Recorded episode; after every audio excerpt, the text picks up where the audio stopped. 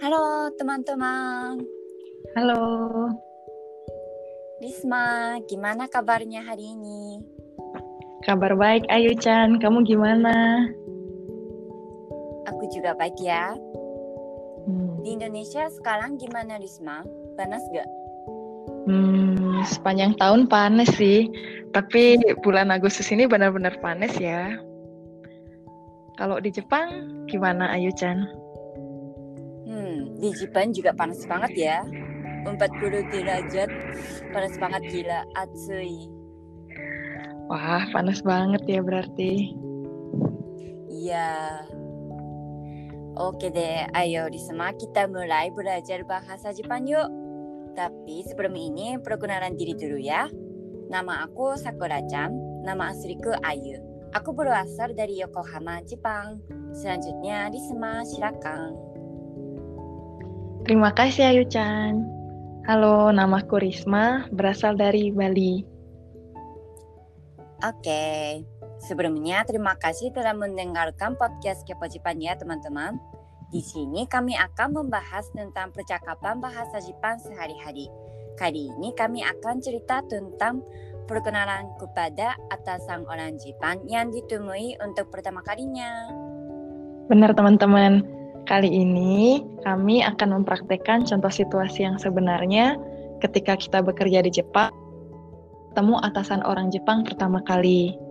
Nanti yang berperan menjadi atasan orang Jepang adalah Ayu-chan, dan yang berperan menjadi bawahan orang Indonesia, aku ya.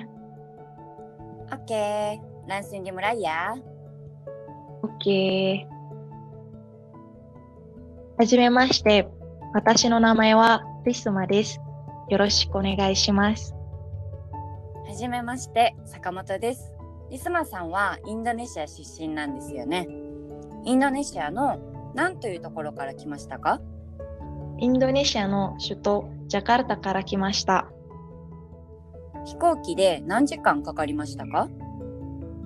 直行便で7時間くらいかかりました。日本とジャカルタで時差はありますか？日本が2時間進んでいます。?2 時間だと時差ボケするほどではないね。来週からの出勤に向けて何か不安なことはありますか？朝早いけど大丈夫？やはり少し緊張します。日本で働くのは初めてなので、仕事を覚えられるか不安もあります。早起きは得意なので問題ありません。職場の人はみんな歓迎してくれると思うよ。安心して来てくださいね。 Kosakata yang perlu diingat adalah はじめまして。 perkenalkan, よろしくお願いします。 senang bertemu dengan Anda atau mohon bantuannya. 出身 Asal, から来ました。 berasal dari Shuto, ibu kota Hikoki, pesawat Chokobin, penerbangan langsung Daijoubu, tidak apa-apa. Kincho, grogi. Huam. Khawatir. Oke, gimana teman-teman? Kira-kira mudah dipaham gak ya? Aku mau memberitahu sedikit saran nih untuk situasi percakapan seperti ini. Ketika berbicara dengan atasan di Jepang yang ditemui untuk pertama kalinya, walau mungkin merasa gugup, sebisa mungkin berbicara dengan penuh rasa ceria ya.